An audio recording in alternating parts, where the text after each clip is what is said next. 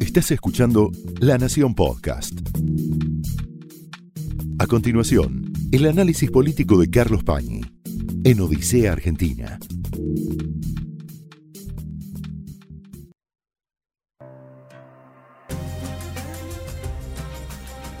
Muy buenas noches, bienvenidos a Odisea.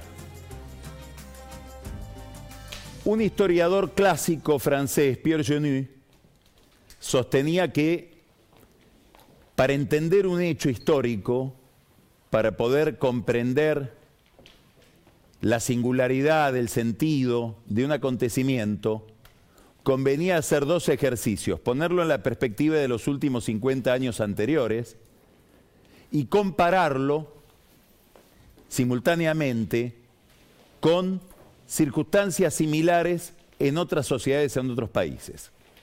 Cuando se mira desde ese contexto histórico y comparativo, se advierten, se pueden calibrar mejor las características de un acontecimiento, su significado. Podemos poner las elecciones que se celebraron ayer en Chile a la luz de las elecciones argentinas y viceversa y se explican mutuamente.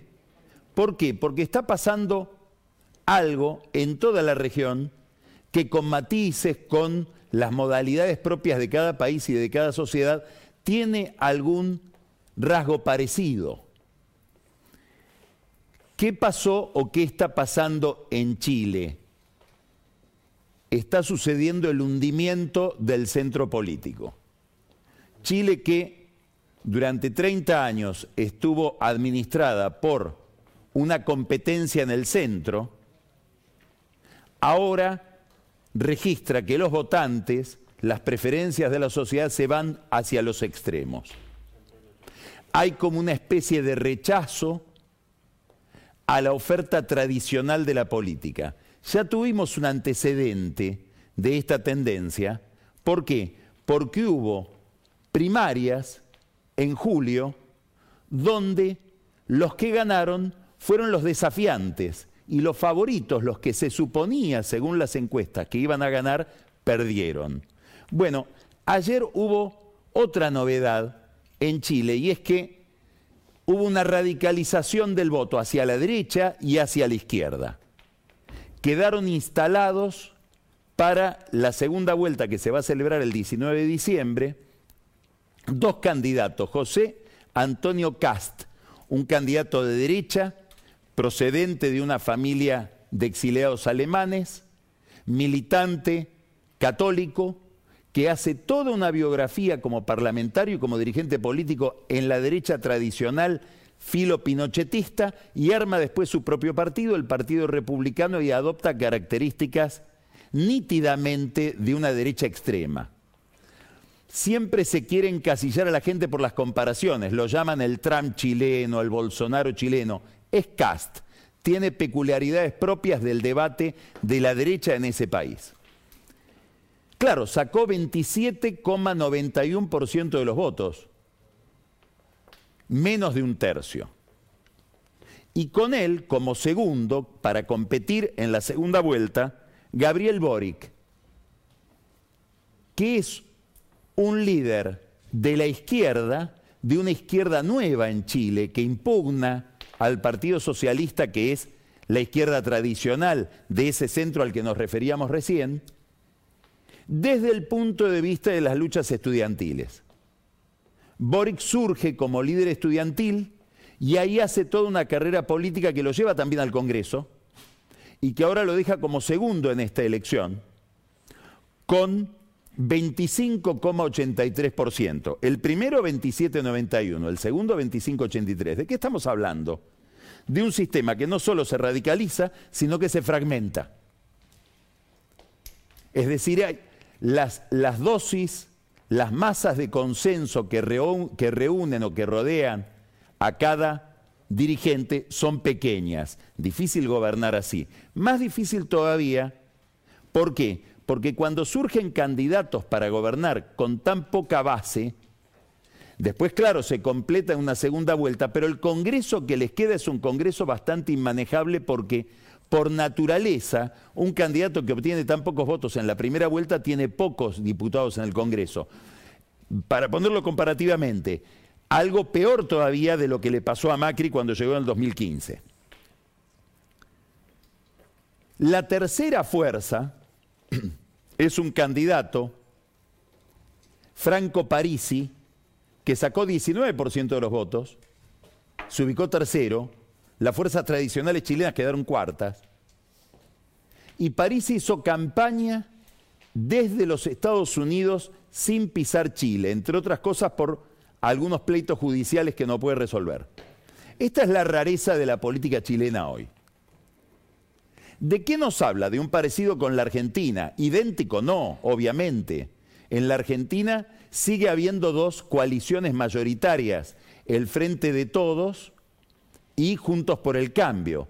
Pero, como venimos viendo de la elección del 12 de septiembre y también de la del 14 de noviembre, las generales, el Frente de Todos tuvo un achicamiento, una contracción de 5.200.000 votos. Perdió entre el 2019, con todo lo imperfectas que son estas comparaciones, probablemente no haya dos elecciones comparables nunca, mucho menos en este caso que estamos comparando una presidencial con una parlamentaria, pero nos agarramos de esa comparación, perdió 40% de los votos. El gobierno desde el 19, desde las generales que le dieron el poder a Alberto Fernández hasta ahora y Juntos por el Cambio perdió 10%. Y hay que registrar que hubo una alta abstención, que hubo mucho voto en blanco y que las opciones de los que estaban disconformes con la oferta principal, los que rechazaron los platos tradicionales de este restaurante, fueron también hacia los extremos, hacia Milei, hacia Spert o hacia el trotskismo que se convirtió en la Argentina en la tercera fuerza. Ahora, esto está sucediendo en la Argentina de manera atenuada respecto de lo que pasó en Chile, pero pasa en Perú, pasa en Brasil, pasa en Ecuador. En Colombia se está reestructurando la política, hay un gran avance de la izquierda que asombra a los colombianos porque están muy, muy poco acostumbrados a que la izquierda tenga tal volumen de adhesión. ¿A qué se debe? Bueno, nunca es fácil explicar por una razón este tipo de movimientos, pero es evidente que se está manifestando un enorme malestar económico que tiene que ver con la historia de la región. ¿Por qué?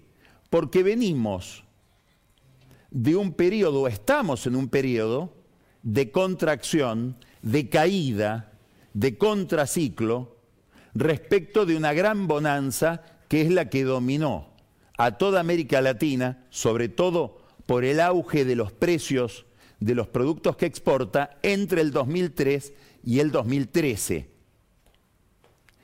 Entre el 2013 y hoy, les voy a leer algunos números de cómo evolucionó la riqueza por habitante en cada país. Argentina, entre 2013 y 2020, que es el último número redondo, digamos, completo, menos 2,4%, una caída de 2,4%. Bolivia solo 1,5%, Brasil una caída de 1,1%, Chile 0,05%, planchado. Colombia 0.6, Ecuador 1.1, México menos 0,4, Paraguay 2%, Uruguay 0,4%. Estamos hablando de una región que está estancada, con clases medias que habían accedido a determinados beneficios, a determinados niveles de consumo, a, niveles de prosperidad y que aspiraba a más y que tiene que ir a menos. Estados que durante la época de la bonanza capturaron parte de esa riqueza y se agrandaron. La Argentina probablemente sea el que más se agrandó en los tiempos, vamos a ponerle nombre y apellido, de los Kirchner. Y ahora tiene que vivir con un estado elefantiásico y una economía que ya no puede alimentar a ese elefante. Este es el drama de la Argentina, fue el drama de Macri, es el drama de Alberto Fernández y es el drama de toda la región. En este contexto se da este episodio de las declaraciones de Rafael Bielsa como embajador, que son interesantes, no por lo que dicen de Bielsa, sino por lo que dicen de Alberto Fernández.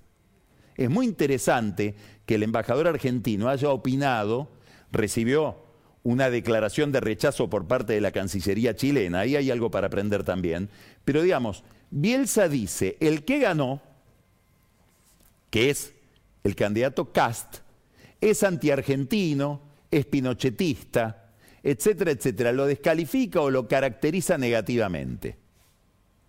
La Cancillería chilena, que pertenece a un gobierno que no está representado por Cast, esto es lo interesante institucionalmente, la Cancillería salió a defender a un candidato que no es oficialista. Digamos, es una demostración de institucionalidad. Y pone en evidencia a un embajador que, según la Cancillería chilena, se entrometió, se inmiscuyó en asuntos, Chile, en asuntos de la política interna de Chile. ¿Por qué esto es interesante? Porque Bielsa está hablando de un proceso electoral, exactamente de aquello de lo que expresamente Alberto Fernández no quiere hablar en el caso de Nicaragua, en el caso de Cuba, en el caso de Venezuela. Es decir, se lo acusa al gobierno argentino de hacer lo que ese gobierno no quiere hacer, pronunciarse sobre dictaduras que son dictaduras populistas. Ahí está la contradicción, que no es la única contradicción de Fernández, porque como miembro del Grupo de Puebla se ha cansado de firmar documentos sobre todos los gobiernos de la región que a él no le gustan. Es decir, un doble estándar que habla de una gran deficiencia de la política exterior argentina, que no es la única, como vamos a ver después, hay otras más graves y más costosas. Todo esto es el contexto electoral no de la Argentina, de la región. Y en este contexto electoral se manifiesta este problema. Un gobierno que fantasea o fantaseaba, y de golpe o de a poco le va cayendo la ficha, con poder administrar una riqueza y un, nivel de distribución del ingreso propio de otra etapa que fue expansiva. Y ahora se encuentra con que con esas categorías, más bien populistas, debe hacer un ajuste. Y a ese ajuste lo llama, metafóricamente, acuerdo con el fondo. Después vamos a hablar con Martín Rapetti, a ver hasta dónde tiene que ver el acuerdo con el fondo, qué importante es o no, o hasta dónde lo que se necesita es un plan económico, haya o no acuerdo con el fondo.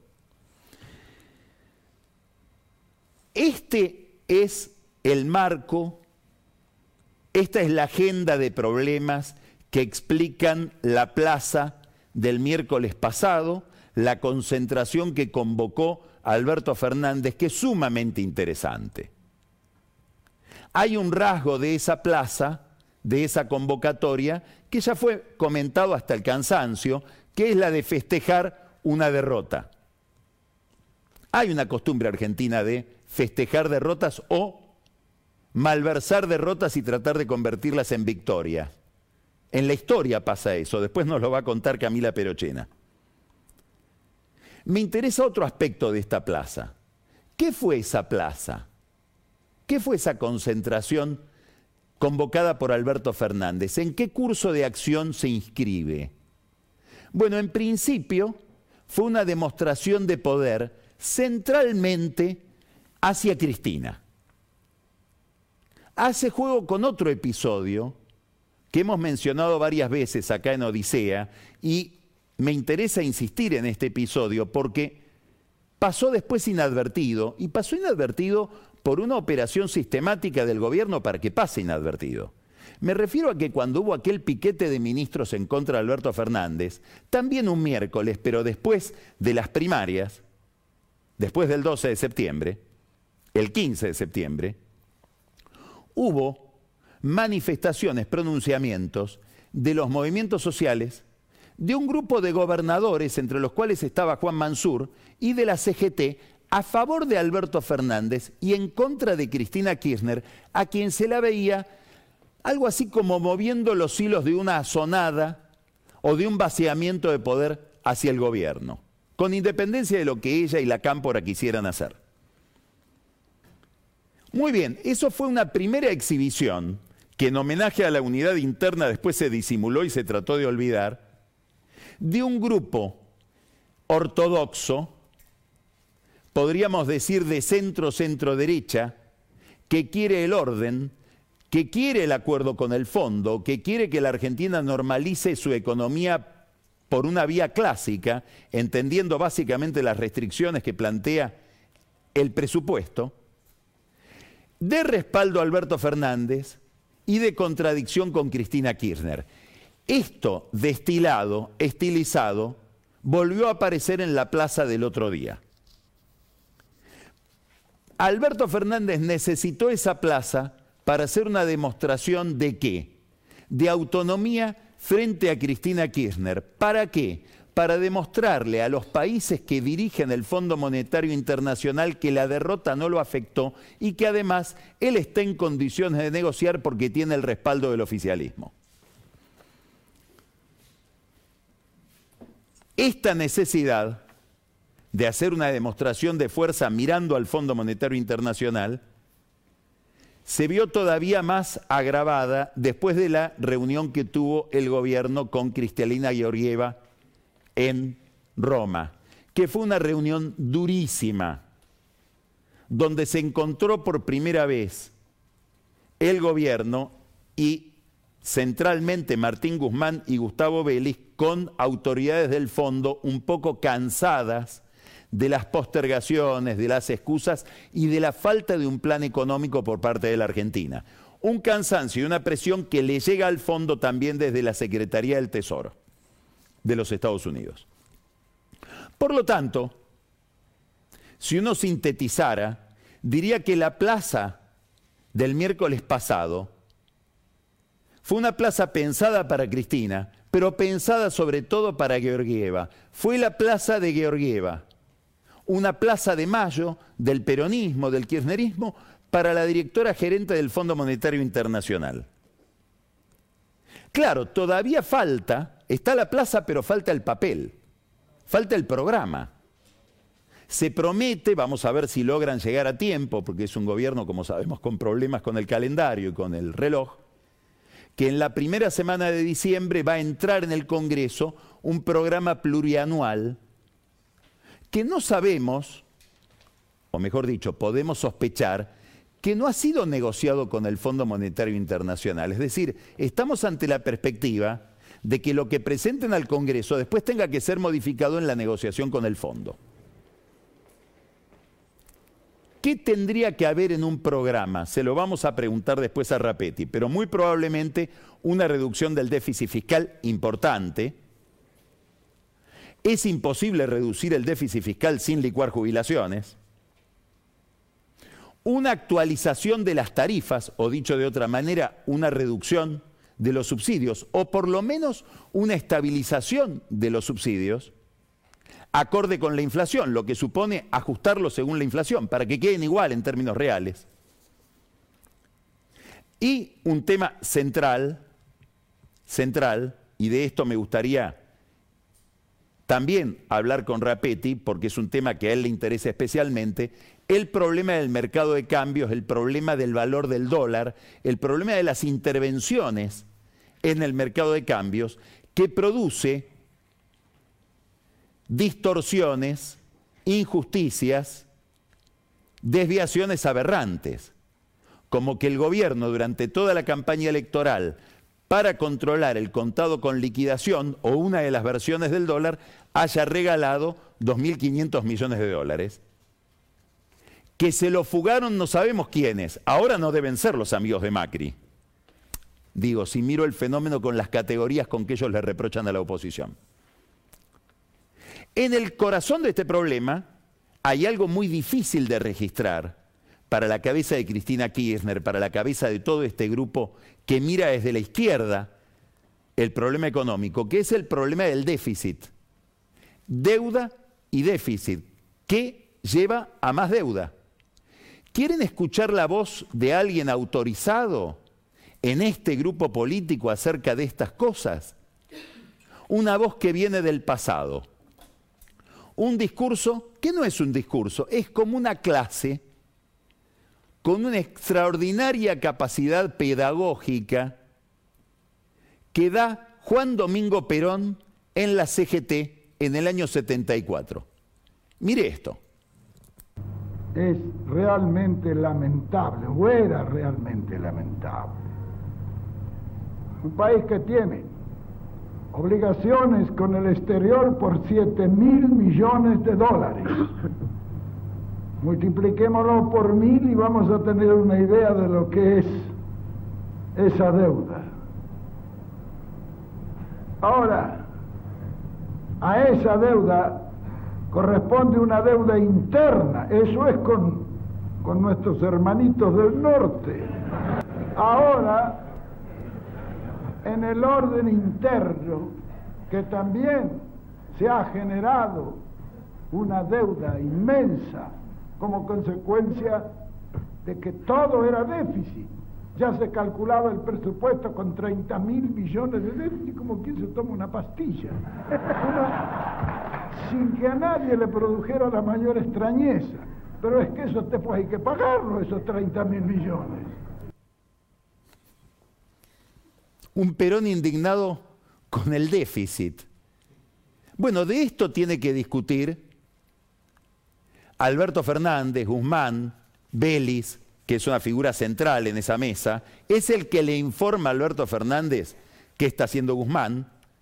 ¿Con quién? Con básicamente las potencias del G7. Eso es el Fondo Monetario.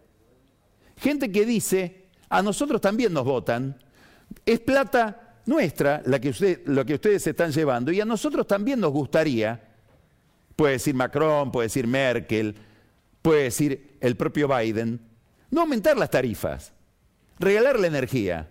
No podemos hacerlo y a nosotros también nos votan. Entonces, una discusión política que es mucho más que las declaraciones de Bielsa, que todo lo que puede ser el folclore de la Cancillería, el eje central o uno de los ejes centrales de la política exterior. Una política exterior a la que le están pasando cosas frente a las cuales en principio no reacciona, pero uno tiene una duda más inquietante. Daría la impresión de que ni siquiera los funcionarios están enterados. Ha sucedido algo la semana pasada crucial para la Argentina. Y pasó absolutamente inadvertido en el país y del gobierno no hubo una sola declaración. Y es un enorme problema de política exterior que afecta extraordinariamente nuestra política económica y el bienestar de la Argentina. El gobierno, centralmente Alberto Fernández, para distanciarse de Bolsonaro y quedar simpático frente a las potencias occidentales, ha elegido abrazarse a una agenda que no está muy bien definida. De hecho, hay discusiones dentro del gobierno, que es la, la agenda climática, la del medio ambiente y le ha prometido al mundo que la Argentina va a ser el mejor alumno en esa materia. Esta es la relación de él con Europa y este es el eje de relación con Biden, ya que no puede coincidir con el gobierno demócrata de Estados Unidos en otras materias, como por ejemplo los derechos humanos en Cuba, Nicaragua o Venezuela. Muy bien. Hasta se llegó a pensar, y de manera un poco audaz, Guzmán llegó a proponerlo, ablandar la relación con el fondo a cambio de iniciativas climáticas, lo cual es bastante ingenuo o revela cierto desconocimiento del mundo. Bueno, en este contexto de problemas, la Comisión Europea sacó la semana pasada una resolución para dictar un nuevo reglamento que pretende limitar el consumo en Europa para los europeos, que los europeos no consuman bienes que provienen de zonas afectadas por la deforestación, es decir, por el achicamiento de los bosques, y enumera entre las materias primas que se dejarían de consumir si se determina que surgen de zonas que han sido deforestadas, la soja la carne de vacuno, el aceite de palma, la madera, el cacao y el café. Es decir, es una regulación, es un reglamento que le, pega en el, corazón al comercio del Mercosur con Europa. ¿Alguien habló de esto dentro? ¿Estará enterado Alberto Fernández? ¿Santiago Cafiero sabrá que esto sucedió la semana pasada? ¿Qué opina la política ambiental del gobierno respecto de este tema? ¿Tiene algo que decir? No habrán hablado de más porque ahora van a tener que tomar una bandera propia frente a este reclamo ambiental. De hecho, a la reunión de Glasgow el gobierno fue con tres posiciones distintas. No era la misma la posición la del ministro de Medio Ambiente Cabandier que la del ministro Domínguez, por ejemplo, de Agricultura. Es más, en el Congreso hay quienes creen que Cabandier considera que para cumplir con los estándares ambientales hay que destruir buena parte del rodeo ganadero de la Argentina. Escuche eh, escuche lo que estoy contando. Renunciar a tener ganado. ¿En qué informe técnico se basará? No sabemos. ¿Qué quiero decir? Que mientras estamos discutiendo cuestiones probablemente marginales, está sucediendo o están tomándose decisiones que afectan centralmente el corazón de la economía productiva de la Argentina, sin que el gobierno esté enterado. Es decir, que hay algo que falla no en la negociación con el fondo, falla en todas las relaciones económicas del gobierno con el exterior. ¿Qué vimos en esa plaza? Vimos algo muy importante la CGT. La CGT unificada, importantísimo, con Pablo Moyano en un triunvirato. A Alberto Fernández le encanta esa escena, pero hay que saber interpretarla. Es una CGT que se unifica preventivamente. Es una CGT con una cultura política y una experiencia política de la que tal vez carece cualquier otra organización política en la Argentina aprendían con Perón, como vimos en ese video. Bueno, ellos saben que viene una etapa de ajuste. Saben que probablemente se le pidan determinadas reformas, aunque no sea la reforma laboral. Estuvo recién en el, programa de Alfredo Leuco, en el diario Leuco, en el tramo final, Gerardo Milman, que tiene una propuesta que podría ser revolucionaria y es casi insignificante desde el punto de vista de lo que dice, que los descuentos que se le hacen a un trabajador en la boleta de sueldo no puedan pasar del 1% del sueldo. Ah, se caerían cantidad de negocios. Sobre todo aportes al sindicato, seguros de vida, de sepelio, una cantidad de afectaciones que tienen los sueldos de los trabajadores formales, muchos de, los muchos de los cuales vive la clase, o por usar un término de moda, la casta sindical, y abolirlos, como propone Milman, sería casi una reforma laboral en sí misma. Una enorme reducción de costos. Bueno, estos son los temas que están inquietando a los sindicatos que ellos saben que vamos hacia una etapa de ajuste que los puede afectar. Por eso se unifican no es para Alberto, es a pesar de Alberto y eventualmente contra Alberto. Ni que hablar si viene un gobierno después de este que no sea de un signo político peronista. Se va a tener que enfrentar con esa CGT que tiene a los Moyano adentro, es decir, que no va a un acuerdo, ni va a una flexibilización. Hay otro dato importante de esa plaza, en la medida en que la plaza, como, como síntesis, como uno la puede ver como una especie de condensación de la escena oficial, ¿qué es el anuncio de que va a haber primarias en el 2023? Parece un anuncio disparatado. El presidente está con el ojo negro de las elecciones del domingo y se pone a hablar del 2023. Sí, es otro mensaje para Cristina, un mensaje que tal vez no sería él el que lo debe dar. El mensaje es, Cristina, no podemos más con tu dedo, ahora hay que abrir el juego. La última vez que, Cristina aplicó un dedazo Fue para beneficiarlo a Alberto Fernández, lo postuló con un tuit. No necesitó una reunión de gobernadores, un congreso del partido, bastó un tuit. Así le fue con ese sistema de poder. Ahora se queja de Alberto Fernández, cuya primera característica de personalidad política fue aceptar ser candidato a presidente con un tuit. Ahí empezaron los problemas, si hubiéramos mirado bien. Bueno, ahora se acabó el tuit, se acabó el dedo, ¿por qué? Porque un resultado de estas elecciones es que hay una gran manifestación de malestar en el interior del peronismo. De gobernadores e intendentes que ven que aunque ellos están bien en las encuestas, les ha ido muy mal en las elecciones.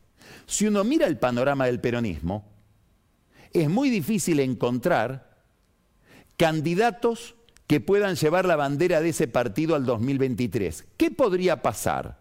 Lo que pasó en Juntos por el Cambio, que empieza a haber disidencias.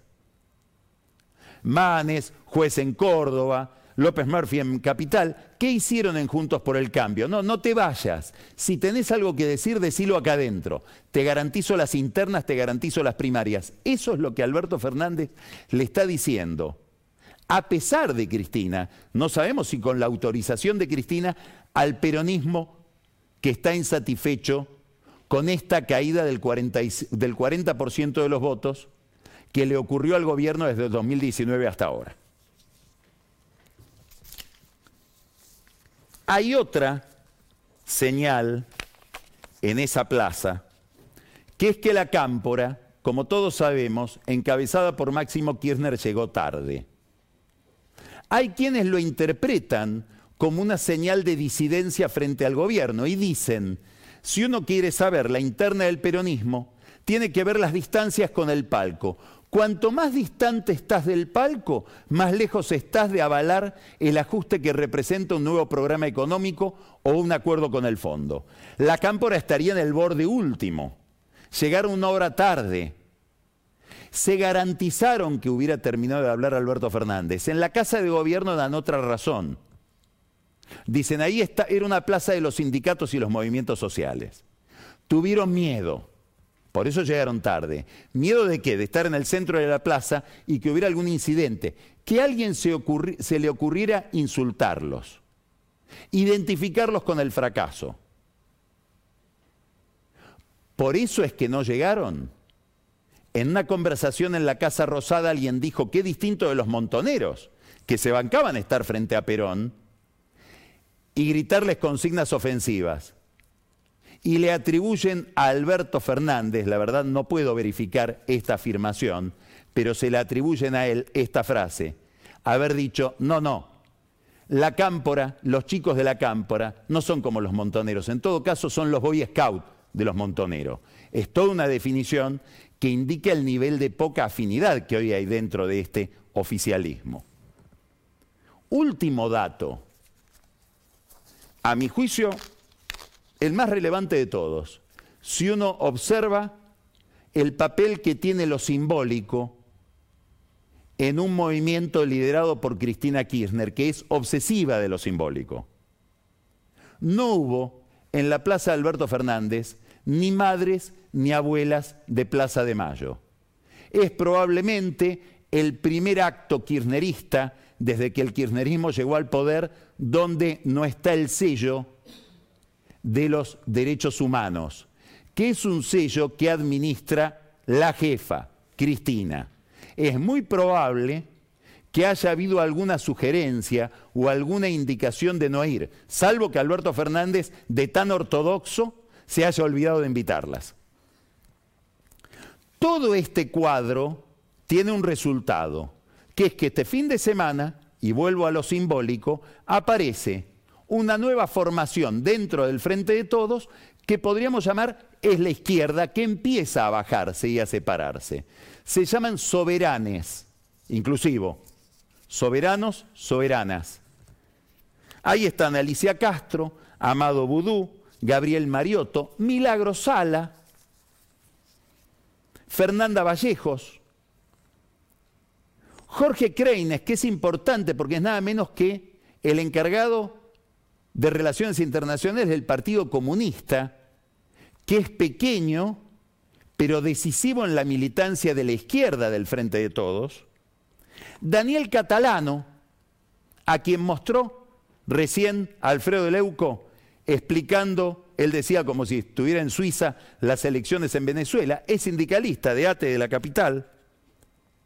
¿Y hay que hubo en este lanzamiento de esta agrupación interna? Críticas a Alberto Fernández, críticas a la política exterior desde la izquierda. Le piden una mayor radicalización hacia la izquierda y es un kirchnerismo que habla con Cristina. No estoy diciendo que esto lo impulsó Cristina, pero le están hablando también a Cristina. Le están pidiendo a Cristina que conteste una pregunta. ¿A dónde vamos? ¿Por qué? Porque es una izquierda kirchnerista, una izquierda peronista, filoperonista, marxista, que mira cómo creció en los últimos dos años el trotskismo hasta convertirse en la tercera fuerza de la Argentina y haber duplicado su nivel de votos a nivel nacional. Entonces, estamos viendo que hay una gran discusión dentro del frente de todos y que el acuerdo con el fondo, dicho de otra manera, y perdón por la palabra, el ajuste, debe realizarse en el marco de este debate político, de esta deliberación. ¿Qué pedían los de soberanes? Consulta popular. Consultar al pueblo acerca de la orientación del país, de la economía y de su política exterior.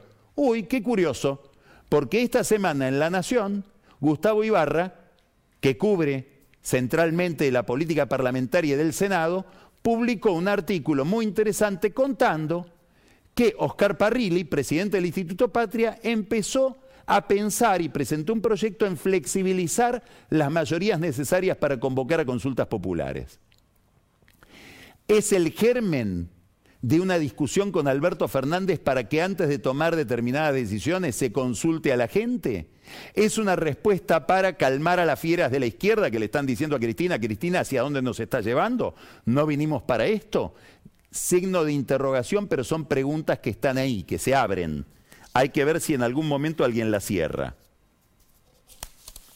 Alguien muy identificado con todo este grupo, central en el mundo empresarial del kirchnerismo, Gerardo Luis Ferreira, cordobés, electroingeniería, tuiteó hoy, propuso un programa alternativo al del fondo. Que se armen con las exportaciones argentinas, como si fueran de él, un fideicomiso a partir del cual se haga una gran negociación con China y Rusia para de esa negociación obtener los recursos las inversiones que al cabo del tiempo le permitiría a la Argentina pagarle al Fondo Monetario Internacional, no ahora.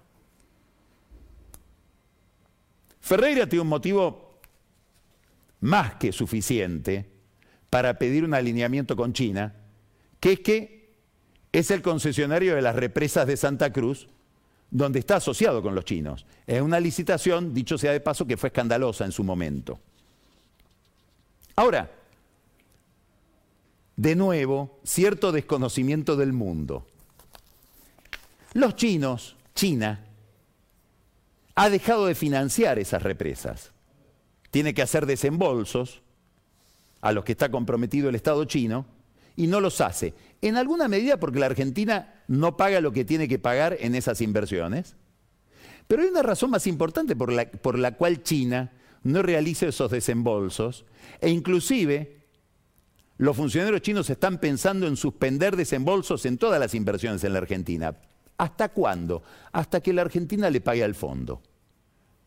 Aquí hay toda una confusión del oficialismo, inclusive de algunos ministros, que suponen que China va a elegir la afinidad ideológica, si es que la tiene con el kirchnerismo, para desbaratar el sistema financiero e institucional internacional al que China quiere pertenecer quieren ampliar su participación en el Banco Mundial y quieren ser decisivos en la mesa del Fondo Monetario Internacional. Es una fantasía galteriana suponer que los chinos, para beneficiar y que no naufrague la política económica de Alberto Fernández, van a producir o a avalar o a sostener un país que defoltea una organización a la que ellos pertenecen. Es la misma idea de Galtieri que suponía que Estados Unidos lo iba a avalar a él en contra de la NATO, en contra de la OTAN, en el enfrentamiento de la guerra de Malvinas.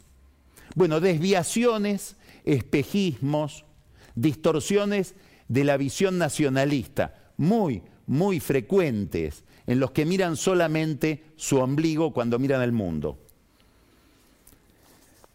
Quiere decir que si seguimos la estrategia de Ferreira ya no están los chinos. Los chinos le dijeron esto a Alberto Fernández y a los funcionarios de Alberto Fernández en la reunión del G20. Si quieren plata, paguen primero al fondo. Nos quedarían solo los rusos. Y bueno, para saber si nos tenemos que comprometer con los rusos para salvar nuestra economía hay que preguntarle a Cecilia Nicolini, que sigue pidiendo las vacunas. El producto, bruto de Rusia el Producto Interno Bruto de Rusia es la mitad del de California. Es el de Brasil. Ya que le pedimos a Rusia, es más práctico pedirle a Bolsonaro. Todo esto obliga toda esta discusión que es política, porque venimos de una elección que conmovió el sistema político, que conmovió sobre todo al oficialismo, sobre esta discusión política hay que resolver esta agenda económica. En el fondo, y no en el fondo, en el centro, está esta cuestión. Las sociedades latinoamericanas, la chilena, en alguna medida la argentina, están viendo que los responsables de resolver los problemas no los resuelven, que son las fuerzas mayoritarias. Por eso huye hacia los extremos, a mi juicio, de manera inquietante, peligrosa.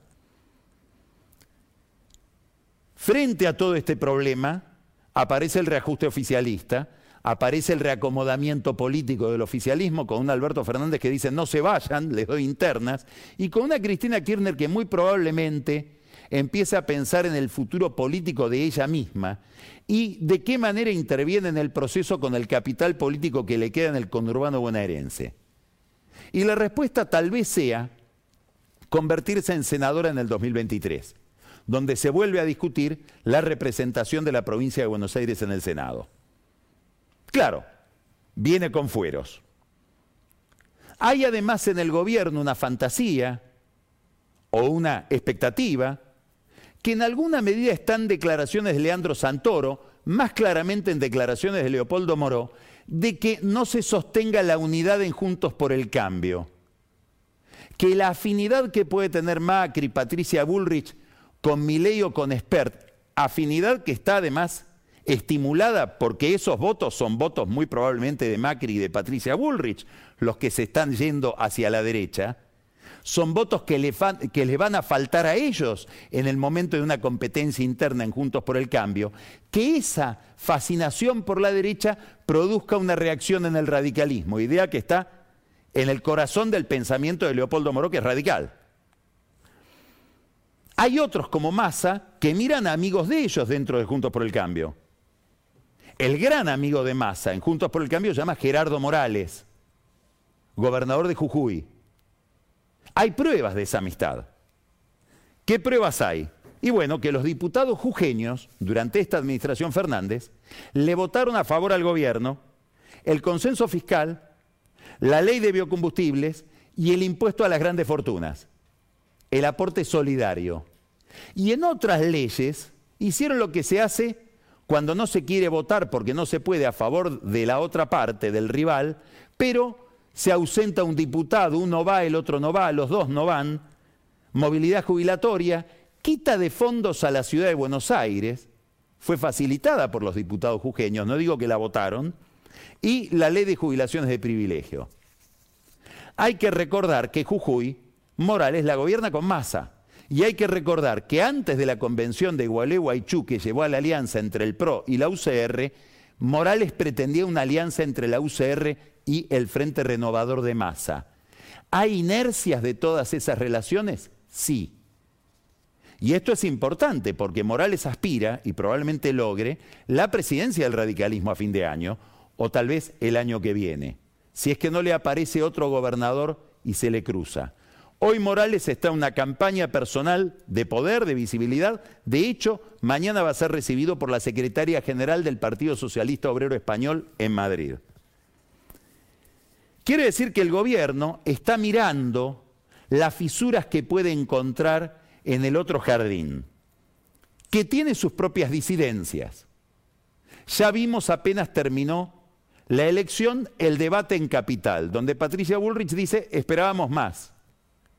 ¿De quién? De Vidal. Claro, lo que está diciendo Patricia Bullrich es, la reta me hubiera llevado a mí y hacías una mejor elección. No se te iban tantos votos hacia la derecha.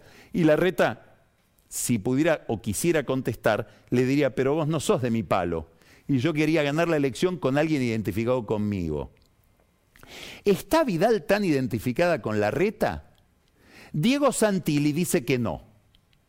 Supone que Vidal quiere ser candidata a presidenta compitiendo con la reta. No sé si lo cree o dice creerlo, para tener la coartada de lanzar lo que ahora llaman el coloradismo dentro de la provincia de Buenos Aires. Santilli siguió haciendo campaña. Visita candidatos a diputados, intendentes y sobre todo quiere capturar a diputados de la legislatura bonaerense que están alineados hasta ahora con Ritondo y con Federico Salvay, dos hombres de Vidal. Empieza un ruido entre Vidal y Larreta por el control de la legislatura bonaerense. No quiero pensar que es por la caja del bloque de legisladores, senadores y diputados bonaerenses, sobre cuyos misterios un día le vamos a pedir que hable Daniel Vilota. Es uno de los grandes misterios de la política, cuánto se lleva a su casa un legislador de la provincia de Buenos Aires. Bueno, ahí está Santilli peleando ya contra Ritondo. Habrá que ver si no pide que Ritondo deje la presidencia del bloque del PRO en el Congreso Nacional. Quiere decir que en la oposición también hay una dispersión, o por lo menos se ha abierto un debate. Hay un desafío externo para Juntos por el Cambio y centralmente para el PRO, Expert, Milei. Hay muchos más candidatos que antes. ¿Por qué? Y porque hay un partido del radicalismo que reclama con derecho otro lugar en la mesa porque tiene una cantidad de figuras competitivas. Y hay algo muy importante menos poder de Cristina. No hay que olvidar que el gran pegamento, el gran motivo de cohesión de Juntos por el Cambio fue la amenaza de una hegemonía kirchnerista. Despejada esa amenaza, probablemente haya un factor menos de unidad. Vamos a empezar Odisea dialogando con un economista que es profesor y que tiene un enfoque no convencional de la economía argentina muy interesante que vamos a tratar de que exponga ahora en medio de esta situación nuevamente crítica que tiene el país. Martín Rapetti, empezamos ahora a hablar con él. Estás escuchando La Nación Podcast. A continuación, el análisis político de Carlos Pañi en Odisea Argentina.